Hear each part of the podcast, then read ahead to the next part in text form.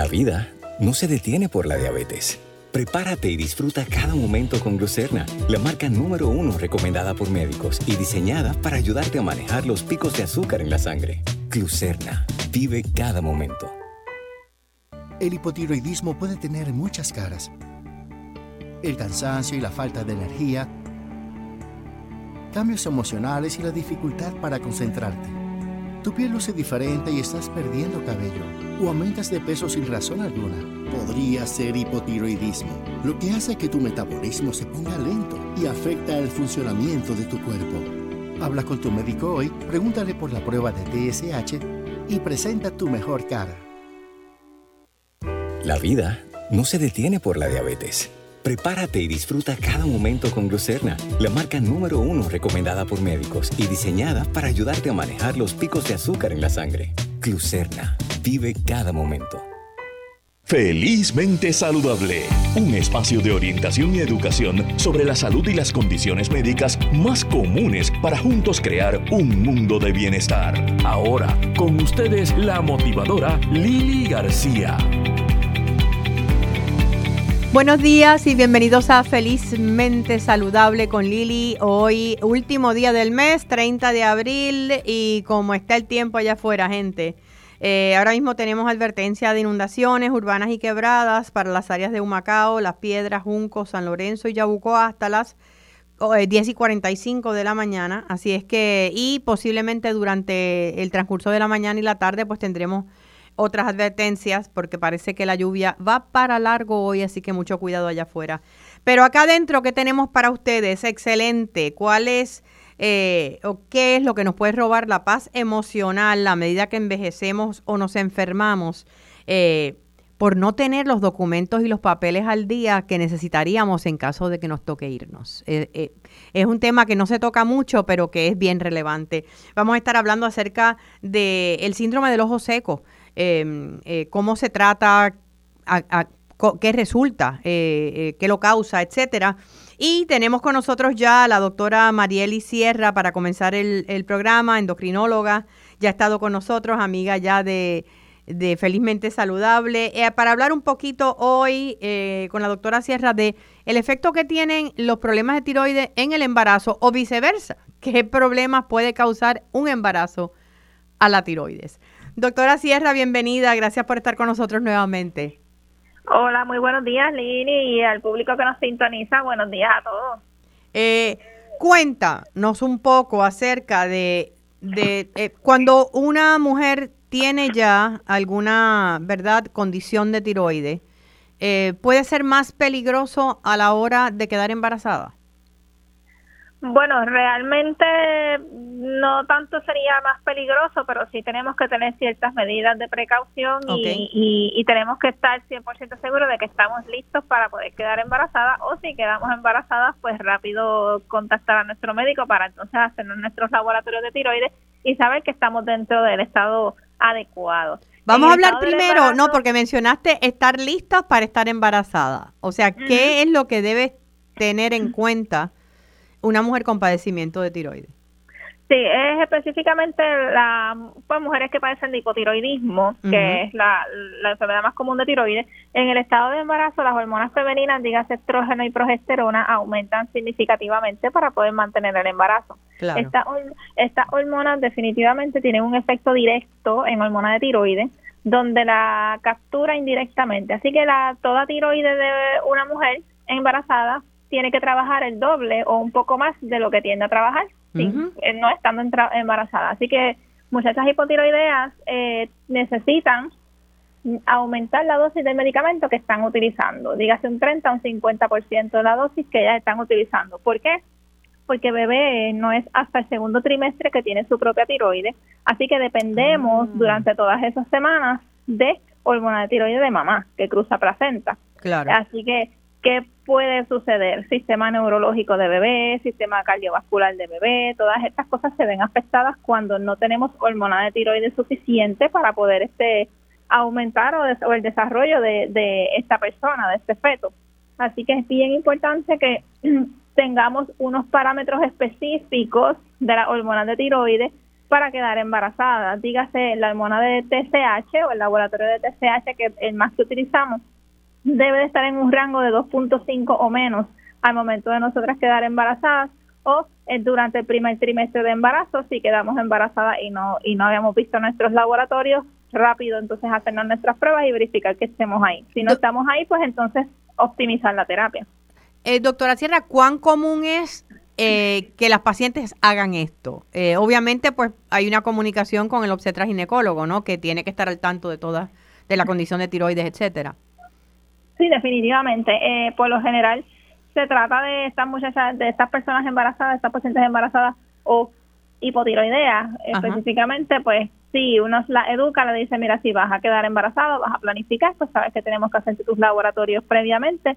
Eh, ginecólogo también sabe cuáles son las metas de hormona de tiroides durante el primer trimestre de embarazo, inmediatamente les llega a la paciente, ellos también hacen la labor de hacer rápido las pruebas de laboratorio y muchas veces ellos mismos le ajustan la, el medicamento y entonces ahí la dirigen a lo que es su endocrinólogo o su médico que la está siguiendo su hipotiroidismo.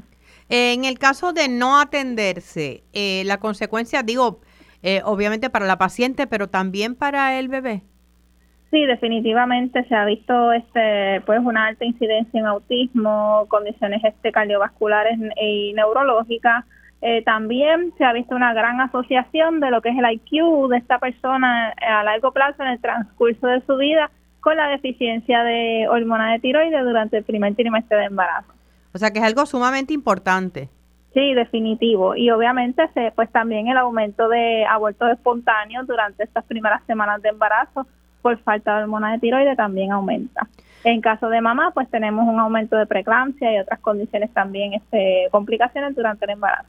Eh, mencionó el, eh, las pacientes hipotiroidismo y el hipertiroidismo.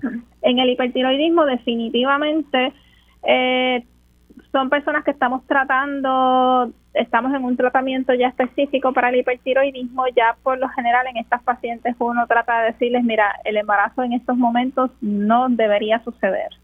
En el caso de que suceda, pues sí, tenemos terapia médica que los que puede pues básicamente controlarles la tiroides porque un estado hipertiroideo aumenta el riesgo de abortos espontáneos en, las primeras semanas de embarazo y es bien alto el riesgo de abortos espontáneos, al igual que preeclampsia, fallo cardíaco congestivo en mamá durante la etapa de embarazo. También llega el punto donde ya el bebé tiene su corazoncito, su hormona de tiroides y podemos ver cambios de taquicardia fetal en durante el tercer trimestre de embarazo si no le damos un seguimiento continuo a estas pacientes y verificamos cómo está el estado de sus hormonas y de sus anticuerpos en caso de que sea eh, la enfermedad de Grace lo que le está causando el hipertiroidismo. O sea que sí, en el, el caso del hipertiroidismo todavía es un poquito más el riesgo que el hipo. Sí tiene otras complicaciones, pero como el estado hipertiroideo es un estado hipermetabólico, definitivamente el riesgo de abortos espontáneos es más alto, pues porque tiende a ser más rápido, ¿no? Y, pues las hormonas de tiroides en exceso, pues definitivamente le van a causar más fatiga, más cambios este con, de, de fallo cardíaco congestivo en mamá. es eh, importantísimo que toda persona, toda mujer en estado de hipertiroidismo se cuide ah, para no quedar embarazada, eh, para la planificación hasta que todo este proceso de hipertiroidismo se haya resuelto y, y eh, caigamos entonces en un estado ya eutiroideo o normal, entonces pues planificamos hacemos la planificación. Y obviamente, pues el hipertiroidismo se puede, eh, aunque generalmente la persona padece de esto de por vida, ¿no? O, o puede ser temporero. Pero hipertiroidismo depende de lo que lo esté causando. Están las famosas tiroiditis que pues por, lo general eh, son fases y tiene una fase hipertiroidea. Luego de esta fase pues la, la paciente pudiese quedar con una, una tiroide trabajando normal o hipotiroidea. Así si es causada por nódulos de tiroides, pues la paciente pudiese pues, pues tener cirugía o lo que sería el yodo radioactivo, que entonces pues eso apagaría la tiroide básicamente. Un porcentaje mínimo de pacientes, eh, la tiroide queda nuevamente trabajando normal, pero la mayoría de los pacientes luego del yodo radioactivo pues terminan siendo hipotiroideos. Y en ese caso, pues ya, ya podrían conseguir, eh, eh, ¿verdad? intentar el embarazo de una forma más saludable. Sí, porque realmente, pues una vez se le da la terapia definitiva para el hipertiroidismo, pudiese ser terapia médica también con los medicamentos, pero tenemos que estar 100% seguros de que el medicamento que está utilizando no afecta al feto porque existen dos terapias para el hipertiroidismo y una de ellas no se puede utilizar durante el primer trimestre de embarazo. Así que ah. estas, pacientes, esto tiene que ser un monitoreo continuo. Ellas pueden estar estables de hormona de tiroides, pero no significa que podemos quedar embarazadas con el medicamento que estamos utilizando. que como quiera tenemos que planificar. ¿Cuál es ese medicamento o ese tratamiento que no se puede ofrecer el primer trimestre? Sí, tenemos dos medicamentos que se utilizan. Uno de ellos se llama metimazole o tapazol y el otro se llama propintiuracil. Durante el primer trimestre es más recomendable utilizar propintiuracil. Ya una vez pasamos el primer trimestre, se transiciona la terapia a metimazol o tapazol, como lo dicen en, en brand, porque también es mucho más seguro luego del segundo trimestre utilizar el otro, la otra terapia. Ok, o sea que definitivamente es algo que tienen eh, que tomar en cuenta eh, mujeres en edad todavía reproductiva que padezcan de hipo o de hipertiroidismo. Ahora, al revés, eh, doctora Sierra, o sea, ¿puede el embarazo afectar la tiroides? Realmente mm, no se supone que un estado de embarazo afecte la tiroides. Eh, tenemos que tener una predisposición a enfermedad tiroidea y es más bien de índole inmunológico. Eh, el sistema inmune durante el embarazo pues baja revoluciones, como yo le explico a los pacientes, para poder este mantener el embarazo. Durante el embarazo está tranquilo. Una vez eh, dan a luz, pues sí pueden desarrollar tiroiditis postparto, porque esos anticuerpos que estaban en, manera latente, pues despiertan y pueden inflamar la tiroides. Por eso son, eso sería ya postparto. Durante el embarazo sí aumenta mucho la HCG, que es la hormona que, que nosotros medimos en el embarazo, producida por la placenta. Esta hormona se parece muchísimo a la hormona que activa los receptores de tiroides. Así que a veces en muchachas que sobreproducen este tipo de HCG, la hormona HCG, pues tienen lo que son los, la famosa hiperemesis, este, los vómitos mañaneros persistentes, las náuseas, y eso pudiese alterar un poquito las hormonas de tiroides. Con estas pacientes nosotros simplemente las observamos porque ni no, no encontramos ninguna otra causa de, de hipertiroidismo como tal Así que pues ya vemos que después del segundo trimestre, como esos niveles de HCG vienen eh, disminuyendo, también los síntomas y los que son las hormonas de tiroides se controlan. Así que esas primeras semanas en, en personas que tienen un desorden de hormonas de tiroides son bien importantes y tenemos que estar 100% seguros de, dónde, de qué es lo que estamos enfrentando. Claro, porque puede ser algo que es, como dijo, a consecuencia de estos cambios hormonales en el embarazo, pero no necesariamente es algo que es para siempre, ¿no? Exactamente.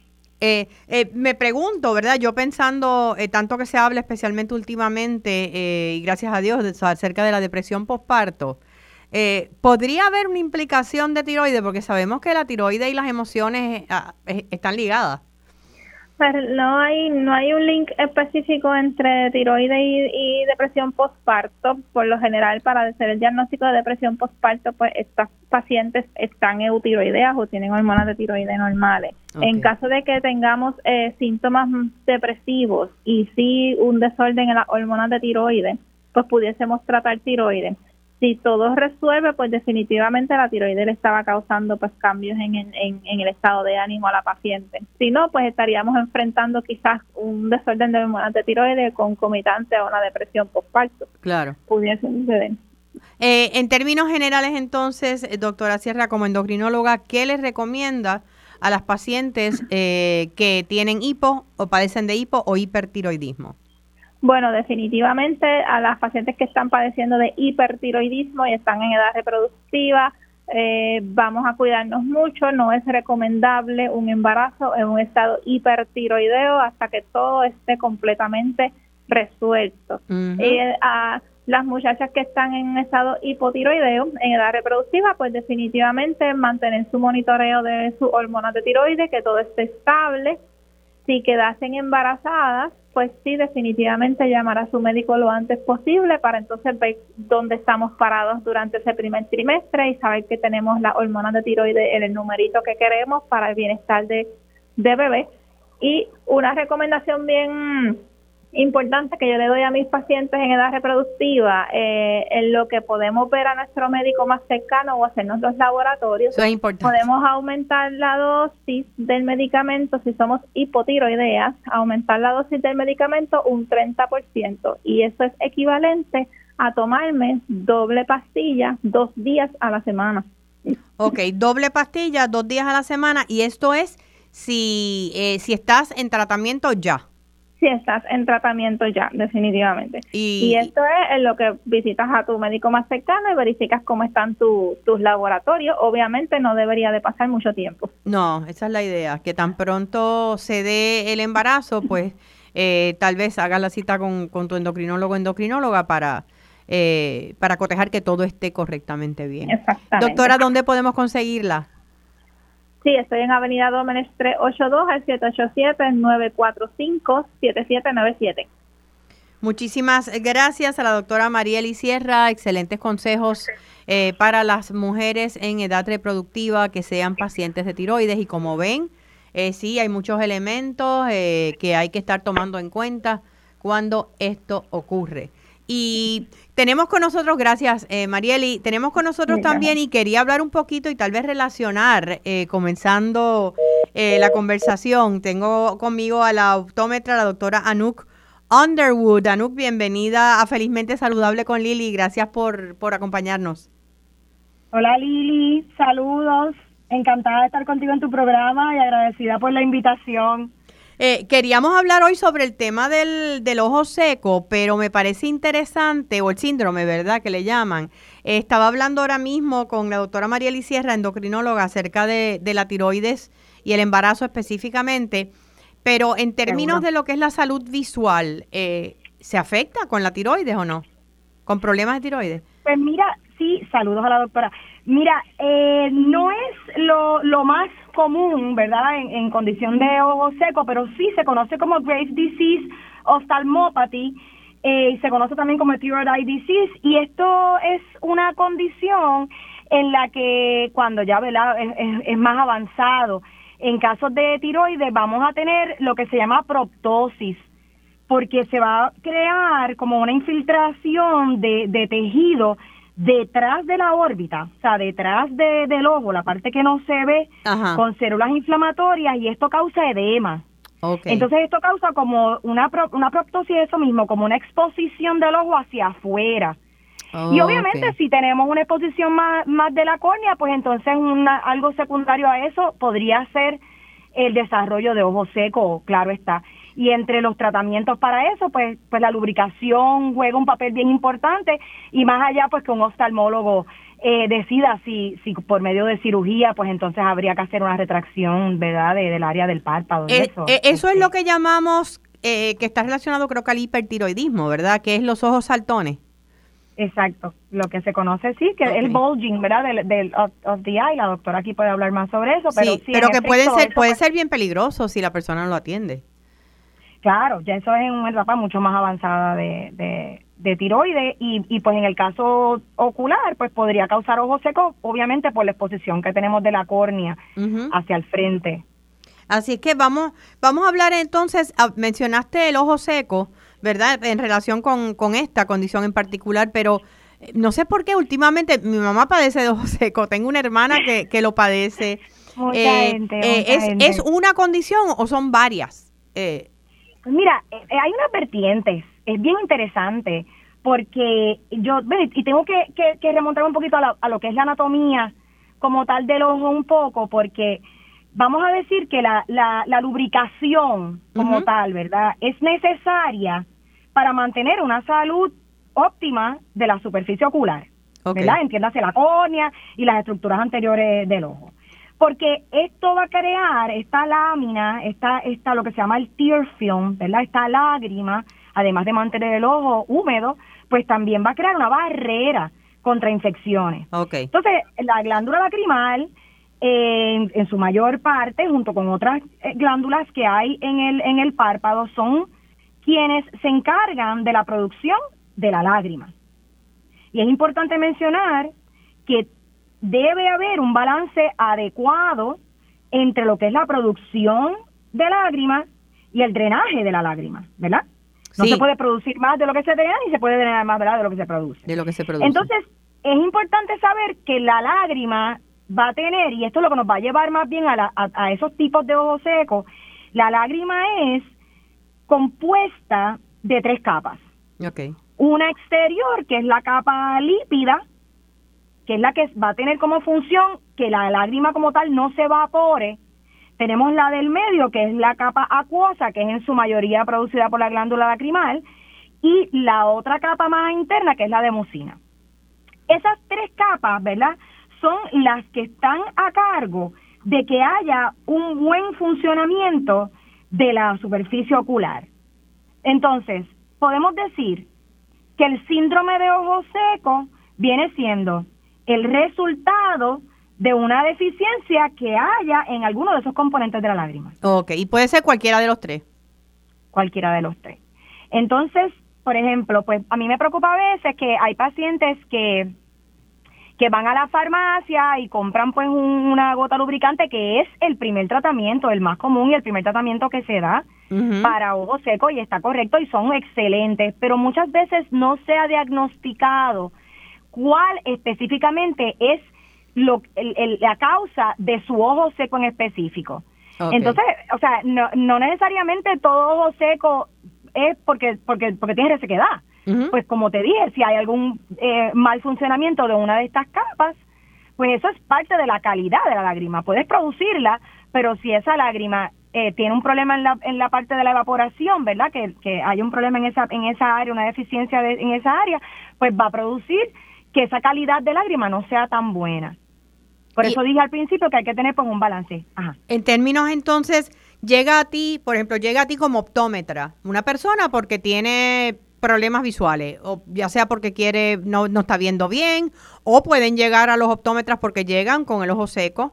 Eh, eh, lo, ¿Sería lo natural referirlo también a un oftalmólogo para entonces entrar en detalles en términos de, del diagnóstico o eso lo hacen ustedes como optómetra?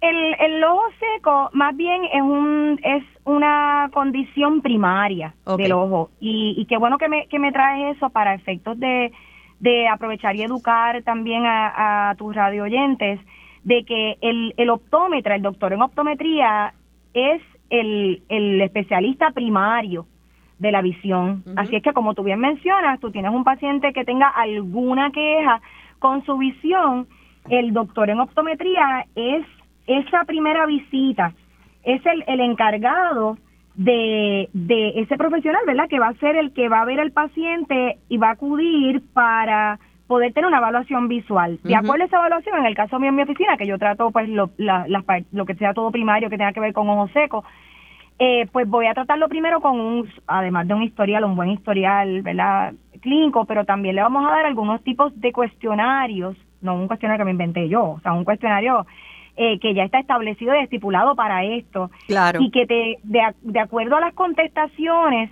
de ese paciente, tú vas a saber, vas a tener básicamente un score.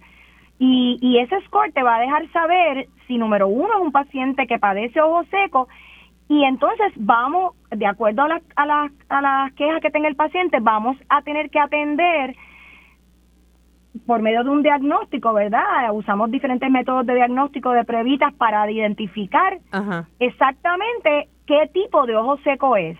como hablé, o sea, alguna de las causas que, que hablé anteriormente que pueden afectar el buen funcionamiento de la lágrima, pues, y de acuerdo a eso es que va a ir dirigido el tratamiento. Obviamente, al principio siempre es eh, la, la queja del paciente, más que nada, yo diría que es eh, el, el, el, cuerpo extraño, que sienten que tienen como algo, eh, un cuerpo extraño en el ojo, esa sensación de que tienen algo dentro. Que es bien incómoda, que es bien incómoda. eh, Anuk, vamos a hacer una cosa, voy a voy a, parar para una pausa breve Y continúo contigo porque eh, sé que hay alternativas naturales que, que, son efectivas en tratamiento junto, ¿verdad? Eh, con lo que se recete, ¿verdad? Pero con para, para el ojo seco. Así que continuamos en breve. Vamos a una pausa aquí en Felizmente Saludable con Lili. Claro que sí. Quédate con nosotros, oriéntate, edúcate y vive felizmente saludable en Radio Isla 1320. La vida no se detiene por la diabetes. Prepárate y disfruta cada momento con Glucerna, la marca número uno recomendada por médicos y diseñada para ayudarte a manejar los picos de azúcar en la sangre. Glucerna, vive cada momento. Seguimos con más en Felizmente Saludable con la motivadora Lili García. De regreso a Felizmente Saludable con Lili, estamos eh, conversando con la doctora Anouk Underwood, optómetra, hablando acerca del síndrome del ojo seco, qué lo puede estar causando, cómo se trata. Eh, y estabas hablando, eh, Anuka, acerca de, de cuando, como, como eh, tratamiento primario, pues el optómetra puede manejarlo. Pero ya en, Puerto Rico no pueden los optómetras recetar. En, en, en otras jurisdicciones de los Estados Unidos, en la mayoría de ellas, sí pueden, ¿no?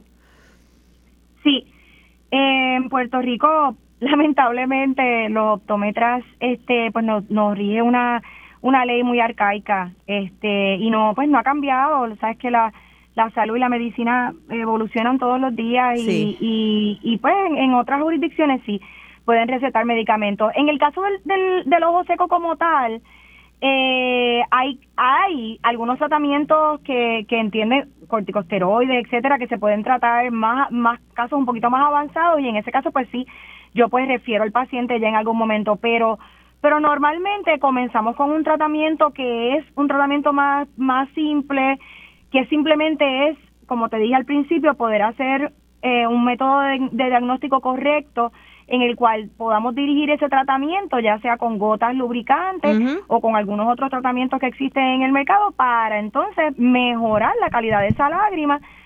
Si ya estamos hablando de condiciones que, que, que, verdad pueden traer ojo seco como la artritis reumatoidea, otras condiciones que, que podrían ser más severos, pues entonces ahí ya eh, hay, hay casos, ¿verdad?, en los que uno pues refiere al paciente para otros tratamientos. Pero en un principio, cuando el paciente llega a mi oficina, como estábamos hablando ahorita, con la primera, ese, esa queja de, de, de resequedad, de irritación, de, de cuerpo extraño, de que tienen como que algo en el ojo, que sienten arenilla.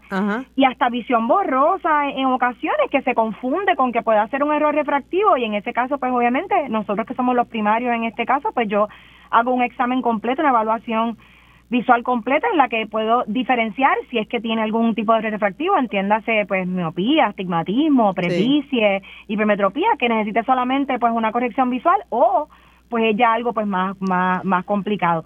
En el caso ¿verdad? de los oftalmólogos, como te dije ahorita, yo lo, refiero a, un oftalmólogo que, que, que trabaje más general, ¿no? Porque, pues, por ejemplo, un, un especialista en retina, pues no te va a hacer una evaluación de ojos secos. Sí. Este, ¿verdad? Tiene la oficina ¿verdad? llena de pacientes que van específicamente. Específicamente para eso.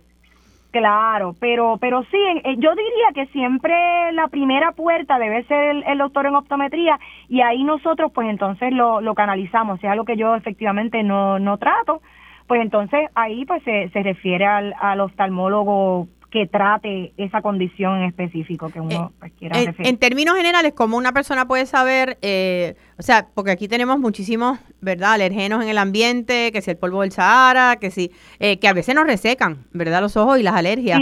¿Cuál es la diferencia? ¿Cómo uno puede saber cuando aquí hay otro problema que no necesariamente, pues, es algo temporero? Definitivamente, como dije al principio, el diagnóstico, el visitar a su optómetra y hacer eso, utilizar esos métodos que son muchísimos, comenzando desde algo sencillito que es una tinción con alguna fluoresceína o algo para poder ver esa superficie ocular, que eso se hace como parte de un examen rutinario. O, ¿verdad? Eh, otros métodos un poquito más complicaditos, pero siempre la primera visita a tu doctor en optometría para que pueda descartar si en efecto tienes ojo seco o tienes alguna otra condición que te está causando esa queja de irritación o, o molestia o lagrimeo o visión borrosa o lo que sea. Y, y de ahí entonces se parte pues a un, a un tratamiento específico de acuerdo al, al, a la falta verdad que tenga si es si es en la calidad de la lágrima o como hablamos al principio en la producción En la producción. más o menos eso siempre casi siempre son los síntomas que, que, que va a tener el paciente y los sin- y los signos pero pues dependiendo de, de del diagnóstico es que se va a dar el tratamiento Ah, hay me otras me condiciones, ¿verdad? Por ejemplo, la causa mayor, yo te diría, y se ha, se ha, se ha encontrado a través de los años, eh, que no se sabía al principio, es lo que se llama el Meibomian Gland Dysfunction, es un, un MGD, ¿verdad? Que eso es, un- las glándulas de Meibomian producen aceite, ¿verdad? Para decirte. Entonces, pues como dije al principio, una de las capas de la, de la lágrima, pues tiene un, compuesto de, de aceite, que es la que previene, ¿verdad? La evaporación. Y, y esta, la, una disfunción de esas glándulas, pues te puede dar ojo seco también. Así es que para eso, como uno lo sabe, no te puede, no lo puedes saber mirándote al espejo, tienes que venir a hacerte una evaluación para entonces uno de- descartar, ¿verdad? Que haya una disfunción de la glándula de Meibomian y, y entonces eh, tratar de acuerdo a lo que sea, ¿no? De acuerdo a lo que uno encuentre. ¿Es cierto que el Oh, omega ot- 3 ayuda como suplemento? Pues mira, es eso, qué bueno que me preguntas eso, porque ha habido en los últimos años una controversia. Siempre se había hablado de que lo- lo- los omega 3 ayudaban muchísimo para esto y hace hace como dos años atrás se hizo un estudio que lo hizo eh, el National Institute of Health, ¿verdad? Que eh, duró tres años, se llamaba Dream Study en el 2020 y descartaba que hubiera como tal una evidencia de que los, los omega 3 ayudaran a, la, a, la- a, esa, a esas deficiencias en la capa lípida, como tal, o sea, como evidencia. Claro, podemos saber que todo esto ayuda, ¿verdad? Porque porque pues el, el fish oil que siempre se, se ha recomendado, los- los, cardiólogos lo recomiendan, o sea, te va a ayudar para muchas otras cosas. Yo en mi caso te digo, yo yo soy fanática de ese tipo de cosas y lo incluyo en los tratamientos de, de ojo seco, pero siempre le digo a mi paciente que consulte con su médico Sí. Para antes de, de Sí, porque hay personas que, que no se percatan que aunque sea algo natural, pues puede, ¿verdad?, contra, con- eh, ir en contradicción con otro de medicamento. otros medicamentos que tomando. estén tomando, Sí. claro, o otras condiciones que tengan, o a veces la dosis, a veces yo he tenido pacientes que sí, estoy tomando fish oil, me estoy tomando 5000 miligramos, pues no, eso es demasiado, o sea, ¿entiendes? E- e- Ese tipo de cosas, pues yo siempre les recomiendo a, mí, a mis pacientes, aunque les recomiendo que sí el omega 3, y soy fanática de eso, y esa es mi opinión bien personal, Sí. ¿verdad? Pero, pero sí, creo que, que ayuda y que aunque haya esa controversia, creo que es muy bueno, pero siempre le digo al paciente, ¿verdad?, que consulte antes de, de tomarlo con su médico. ¿Cómo podemos protegernos? Aquellos que usamos la computadora todo el tiempo puede llegar a afectar a, rese- a, a que haya mayor resequedad en el ojo. Eh, Sí, hay estudios que, que han probado que el hecho de estar mucho tiempo mirando algo fijo en el monitor, ¿verdad? Que uno está ahí pegado haciendo algo mucho rato, puede causar que baje lo que se llama el blink rate.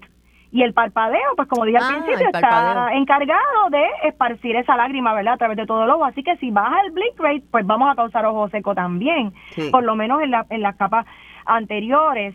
Y pues mira, gotas lubricantes siempre, siempre gotas, hay muchas, en el mercado han salido unas últimas excelentes que están específicamente este eh, pensadas para tratar ese ese paciente que está mucho tiempo pegado a la computadora y que su blink rate baja. Eh, y pues siempre se dice la regla del 20-20-20 que tomemos 20 minutos, 20 segundos cada 20 minutos por lo menos y miremos a un lugar aunque sea 20 pies a la distancia para descansar esa visión y poder pues parpadear y concentrarnos más en el parpadeo y, y evitar el estar pegados ahí mucho. Claro, yo sé que en estas en estas épocas que vivimos Sí, hasta es los niños difícil. ahora están en computadora todo el día, pero debemos tenerlo en, en consideración. Yo yo le digo a mis pacientes que pongan la, la, la botellita de la gotita al lado del monitor. Al lado del Y cada vez que monitor. miren para el lado, Sí. se lo echen. Es de la misma forma como cuando tenemos que tomar pastillas que se nos recomienda que la pongamos justo al lado de, de, de donde está la pasta de dientes y el cepillo para que no se nos olvide. Exacto, para el hábito, Sí. ¿verdad? Que hagamos el hábito juntos. Pues así mismo. Pero sí, definitivamente esto, y en estos últimos años se ha encontrado incidencia de, de más jóvenes que antes, ¿verdad? Porque antes el ojo seco pues era tal vez una condición más asociada a personas más adultas, sobre todo incidencia más alta en mujeres Ah, y demás. Y ahora se, se ha encontrado pues una incidencia mucho más alta pues por los tiempos en los que estamos viviendo de, de electrónicos todo el día y, y pues hemos tenido pues una incidencia más alta de ojo seco en personas más jóvenes. Así que A cuidarnos. sobre todo, ¿verdad? a cuidarnos. Definitivamente. Muchísimas gracias a la doctora Anouk Underwood. Ella es optómetra. Eh, gracias por toda esta información tan valiosa. ¿Dónde podemos conseguirla? Pues podemos, eh, pa- los optómetras estamos alrededor de toda la isla y podemos llamar al Colegio de Optómetras de Puerto Rico 767-2828 y allí pues nuestra secretaria Grisel le puede decir a cualquier paciente dónde encontrar un optómetra más cercano y en el caso mío me encuentro en la óptica Ashford a la orden en Condado, el 722-0215. Eh, aquí junto a la doctora Lourdes Díaz Felipe podemos eh, tratarle su ojo seco, cualquier otra condición primaria del ojo que, que sea necesaria tratar. Muchísimas gracias, Anouk. Ya voy a comprar las gotitas Gracias que no las tengo y tenerlas al lado de la computadora. Claro que sí, te la llevo. Gracias. Un placer. Gracias a Bye, ti. Eh, cambiando completamente de tema, eh, hace más de 10 años eh, me certifiqué como tanatóloga. Eh, muchos de ustedes tal vez no conozcan el término, es la persona que trabaja con lo que es el proceso de duelo, la muerte, la enfermedad, la pérdida, ya sea con una persona, con una familia. Lo cierto es que pérdida pueden ser muchas cosas, ¿verdad? Pero estamos hablando en este momento específico de la pérdida de seres queridos y eh, el proceso de enfrentar la muerte cuando sabes que ya te, te va a tocar eh, de alguna forma. Y recuerdo que entre, como parte del proceso, ¿verdad? De la certificación, yo estaba fuera de Puerto Rico, hicimos un ejercicio bien interesante que a algunos les puede sonar como que eh, un poquito friki, eh, extraño, donde nos llevaban por una meditación como si nosotros fuéramos a morir. La idea del ejercicio es qué pensamiento, emoción paralizaba nuestro proceso de irnos en paz. Obviamente, pues estamos simulando un proceso, no nos íbamos a morir en ese momento, pero tú vas pasando, ¿verdad? Con, con una persona que va haciendo la visualización por todas las etapas como si estuvieras despidiendo del mundo para irte. ¿Y qué ocurría en el proceso para descubrir en ti y así poder ayudar a otros? Y para mi sorpresa, lo que a mí me paralizó el proceso no fue pensar en mis padres, que estaban ambos vivos en ese momento, ni, ni en mi marido, que tenía marido en ese momento, eh, ni en mis sobrinos, ¿verdad? Ni, ni en ningún ser significativo. Lo que a mí me paralizó fue el hecho de que mi esposo en aquel momento no tenía idea alguna sobre la administración de nuestro hogar. Él no tenía idea de quién era la contable, él iba y firmaba los, documentos, ¿verdad? Eh, cuando le tocaba, pero eh, quién era la persona que corría los seguros, dónde estaba la hipoteca, dónde se pagaban las cosas. Y de momento yo como que me entró como que un paniquito. Yo dije, tres años me pasa algo. Eh, se va a volver loco porque... Y tan pronto regresé a Puerto Rico, eh, yo hice una, un documento, obviamente no legal, sino yo, eh, que se llama Por si acaso. Y ese documento tiene toda la información de todo lo que tiene que ver con la administración de los bienes y, y también instrucciones que le doy eh, sobre lo que yo quiero que ocurra cuando yo me vaya. Y ese documento, eh, cada cierto número de meses lo reviso y se lo envío, aparte de tenerlo yo en mi oficina, se lo envío a una de mis mejores amigas y a una de mis hermanas para que lo tengan. Y lo cierto es que es algo que me dio una paz y una tranquilidad y eso es yo, y eso fue hace más de 10 años, que yo era mucho más joven, no me puedo imaginar lo que puede ser en personas que están mayores, están enfermas, o cualquiera de nosotros que podamos pensar, porque hoy en día sabemos que, pues, que nos puede tocar en cualquier momento. Y quería hablar sobre eso porque estamos conscientes de la importancia de, de- de tener paz para poder vivir en más salud. Con la licenciada Belén Guerrero, buena amiga Belén, ¿estás ahí? Aquí estoy. Buenos días, Lili. Buenos días. Estabas escuchando lo que estabas diciendo acerca de mi experiencia. Por supuesto, y ponme el Calderón, que es mi apellido materno, Belén Guerrero Calderón. Calderón, porque madre tiene. Claro, claro. Belén, eh, gracias por estar con nosotros y, y sé que fue iniciativa tuya al escuchar el programa. Eh, y entender la relación que siempre trato de hacer entre lo que es la salud física y la salud emocional, eh, ¿verdad? Y como abogada de tantos años y tanta experiencia, cuán importante es esto, tener las cosas claras cuando uno, para uno poder perder miedos y vivir más en paz. Pues fíjate, Lili, eh, eso que tú sentiste, pues es algo que yo diría que es casi universal y en Puerto Rico, por suerte, tenemos los mecanismos legales para afrontar esas, esas inquietudes y esas preocupaciones que son tan legítimas. En cuanto a, lo, en cuanto a los bienes, pues existe lo que se llama el poder duradero, que es para que si la persona se incapacita, que no la tengan que llevar a un tribunal a incapacitarla, porque entonces hay que estarle pidiendo permiso al tribunal todo el tiempo para cualquier transacción que haya que hacer. Y la otra es la de las directrices adelantadas, que es el documento en el que la persona dice, un momentito, yo creo en la dignidad del ser humano y creo que a mí me tienen que tratar con respeto y dignidad, inclusive en los últimos momentos de mi vida y por eso yo voy a decir qué es lo que quiero que hagan conmigo. Yo no quiero que me tengan como una momia en un hospital, yo no quiero que me, me, llenen de tubos y de máquinas cuando ya sencillamente tengo muerte vegetal o tengo una enfermedad tan y tan grave e irreversible y entonces esos documentos existen. En el, pues. en el caso, vamos a hablar en detalle sobre esto, eh, el caso del poder duradero, ¿verdad? Es algo que mucha gente no piensa en eso. Eh, porque eh, ese poder es eh, darle, cuando uno está todavía en sus plenas facultades. Y el otro también, hay que estar en plenas facultades, o sea, eso hay que hacerlo anticipadamente y con uno no puede esperar el último momento para bregar con eso porque eso no tiene ninguna validez. Seguro. Entonces, en, lo que uno está haciendo es dándole el poder a alguien, a una o a dos personas, me imagino, a quien uno quiera, de tomar decisiones por uno. Claro y, y, deben ser, eh, son personas bien especiales, ¿ah? porque usted le va a poner en sus manos unas decisiones fundamentales. Y son personas especiales, no es a cualquiera.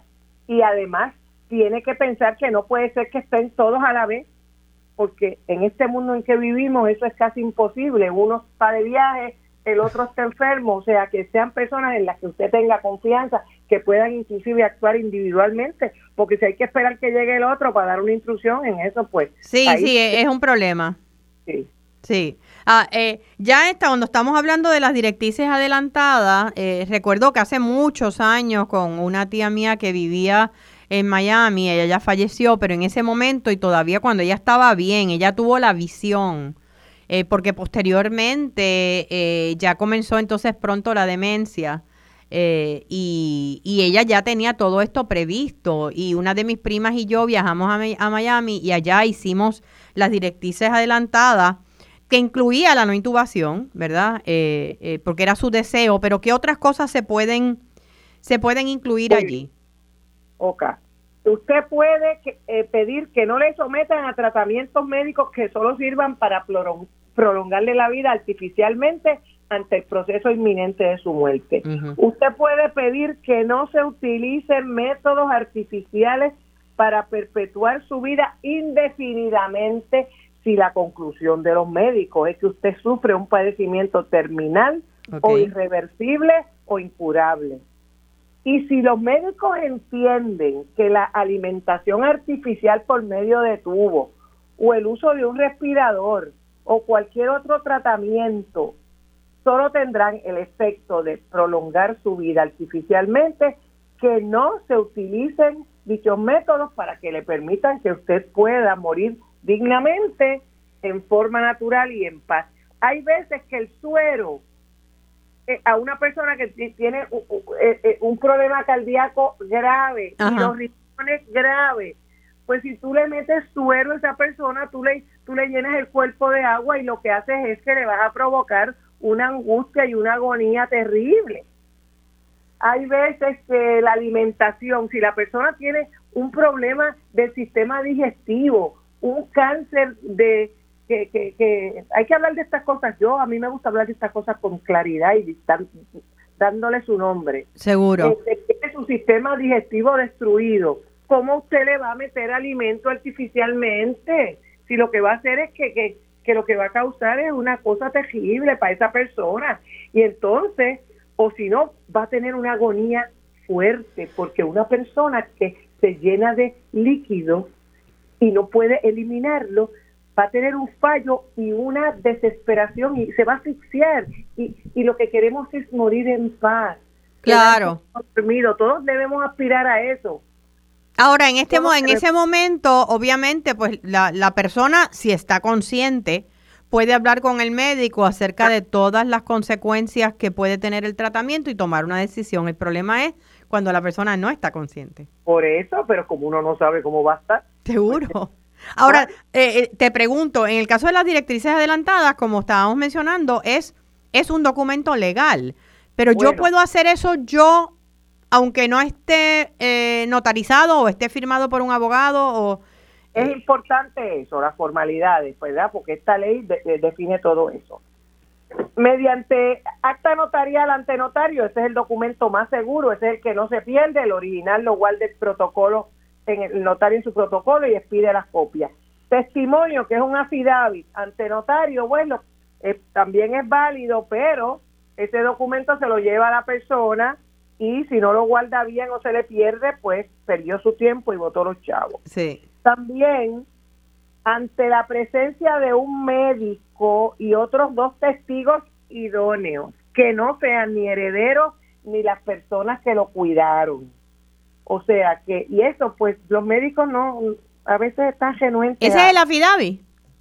No, no, no, no, ese es otro, otro. Otro documento. Ah. Es otro documento. O sea, hay cuatro maneras de hacerlo. Mediante acta notarial ante notario, mediante affidavit ante notario, mediante una declaración en la presencia de un médico y de otro, o sea que... Eso es más difícil, eso es mucho más difícil. No, eso es una cosa que no es práctica. Claro. Los médicos siempre están de carrera y no y no están...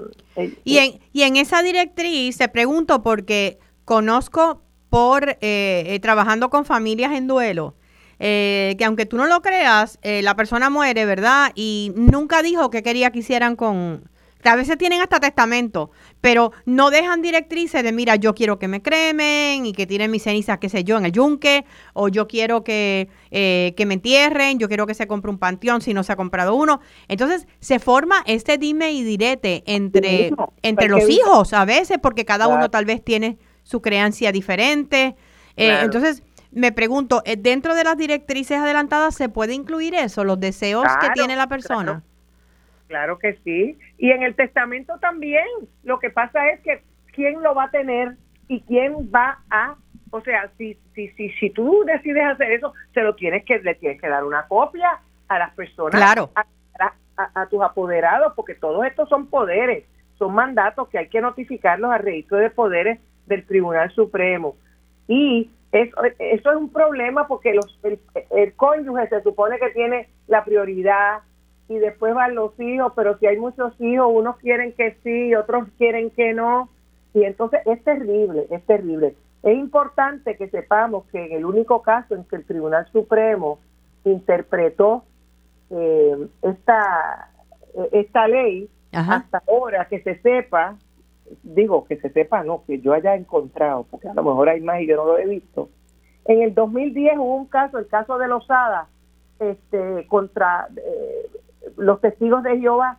Y en ese caso, el Tribunal Supremo dijo que si una persona tiene una declaración previa bien hecha por sus creencias religiosas y decide rechazar transfusiones de sangre en cualquier circunstancia, eso, eso hay que respetarlo. Hay que respetarlo. Implicara peligro mortal para su vida o su salud. Sí, porque es la decisión de la persona. Es el derecho a la intimidad es el derecho que, que, que, que, es un derecho que es un derecho supremo que está en que está en, que está en controversia y en hecho en este Seguro. momento. Pero eh, vamos a hablar un poquito, hemos hablado, ¿verdad?, del, del, del poder duradero, de las directrices adelantadas, del testamento. Yo no sabía, me enteré recientemente, que, por ejemplo, uno de las, eh, tal vez, de los procesos más difíciles para una familia cuando alguien muere es la, la declaratoria de herederos. Eso se evita si la persona tiene testamento. Claro, son mutuamente excluyentes.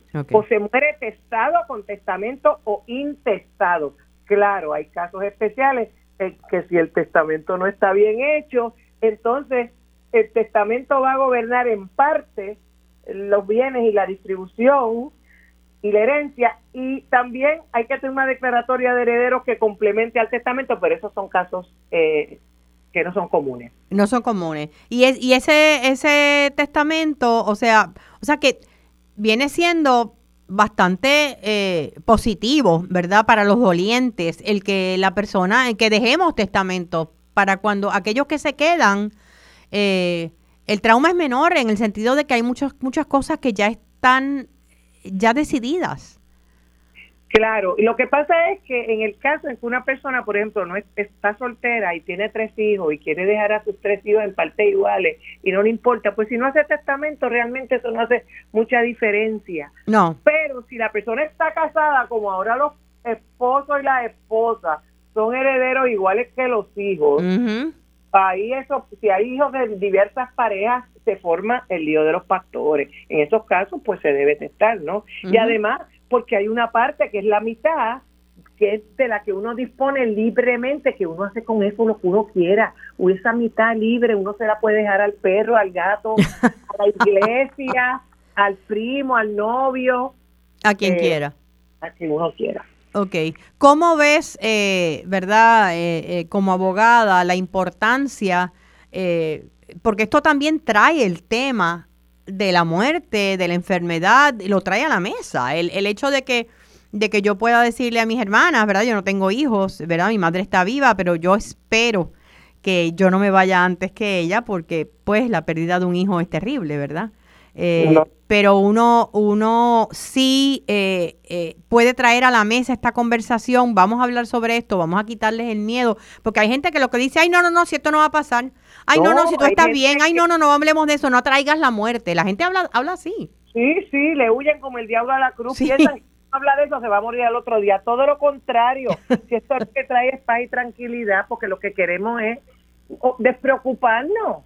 Despreocuparnos de eso y vivir lo que nos quede con tranquilidad y disfrutar la vida.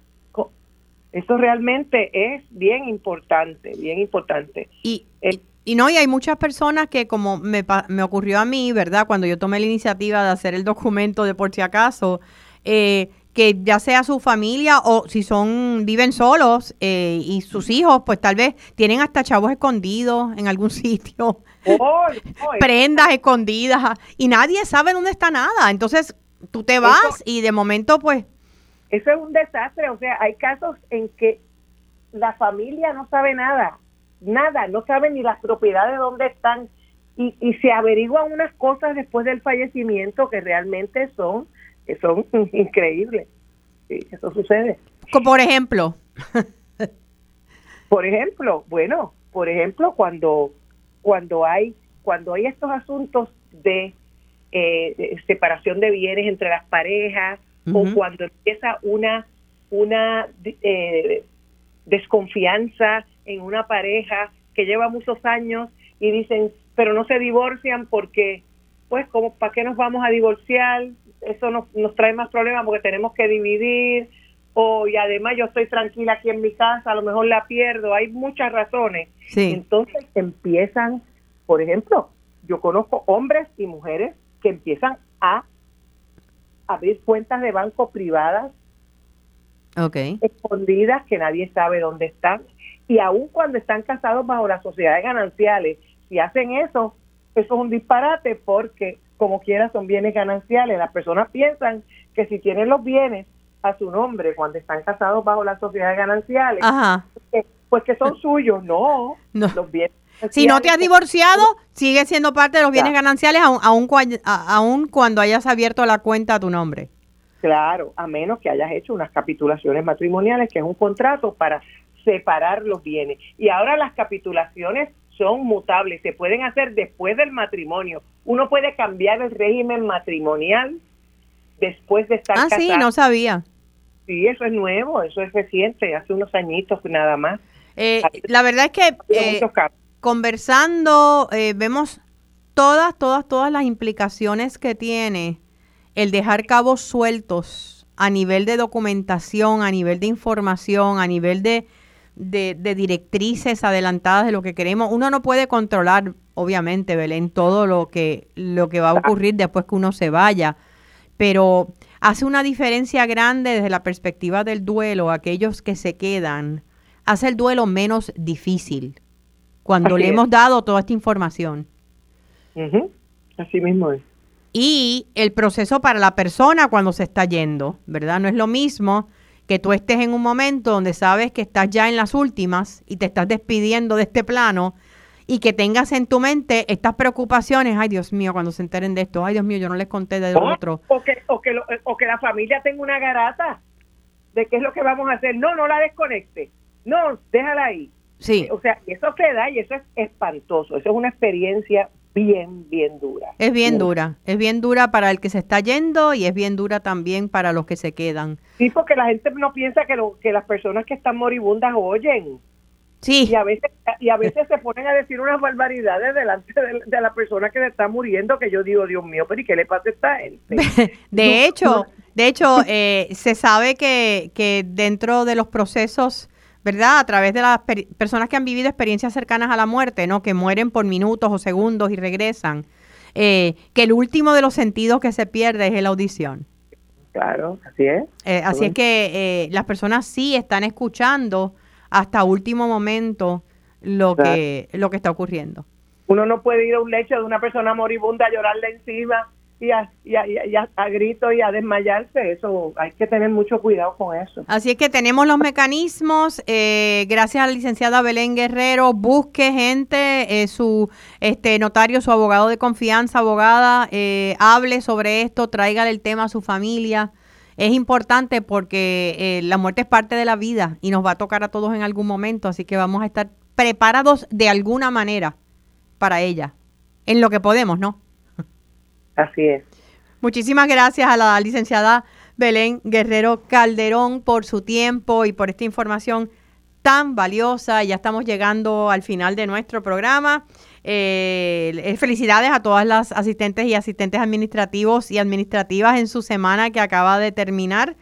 Eh, quiero recordarles que traten esta semana de, de, de relajarse un poquito, de desconectarse un poco de todo de tomarse tiempo para ustedes, de que necesitamos eh, respirar y soltar muchas tensiones en el ambiente, mucho miedo en el ambiente y el miedo siempre nos debilita. Así es que vamos a tratar de, vivir una semana felizmente saludable, recordando siempre que la felicidad es una decisión personal. Lili García con ustedes será hasta el próximo sábado.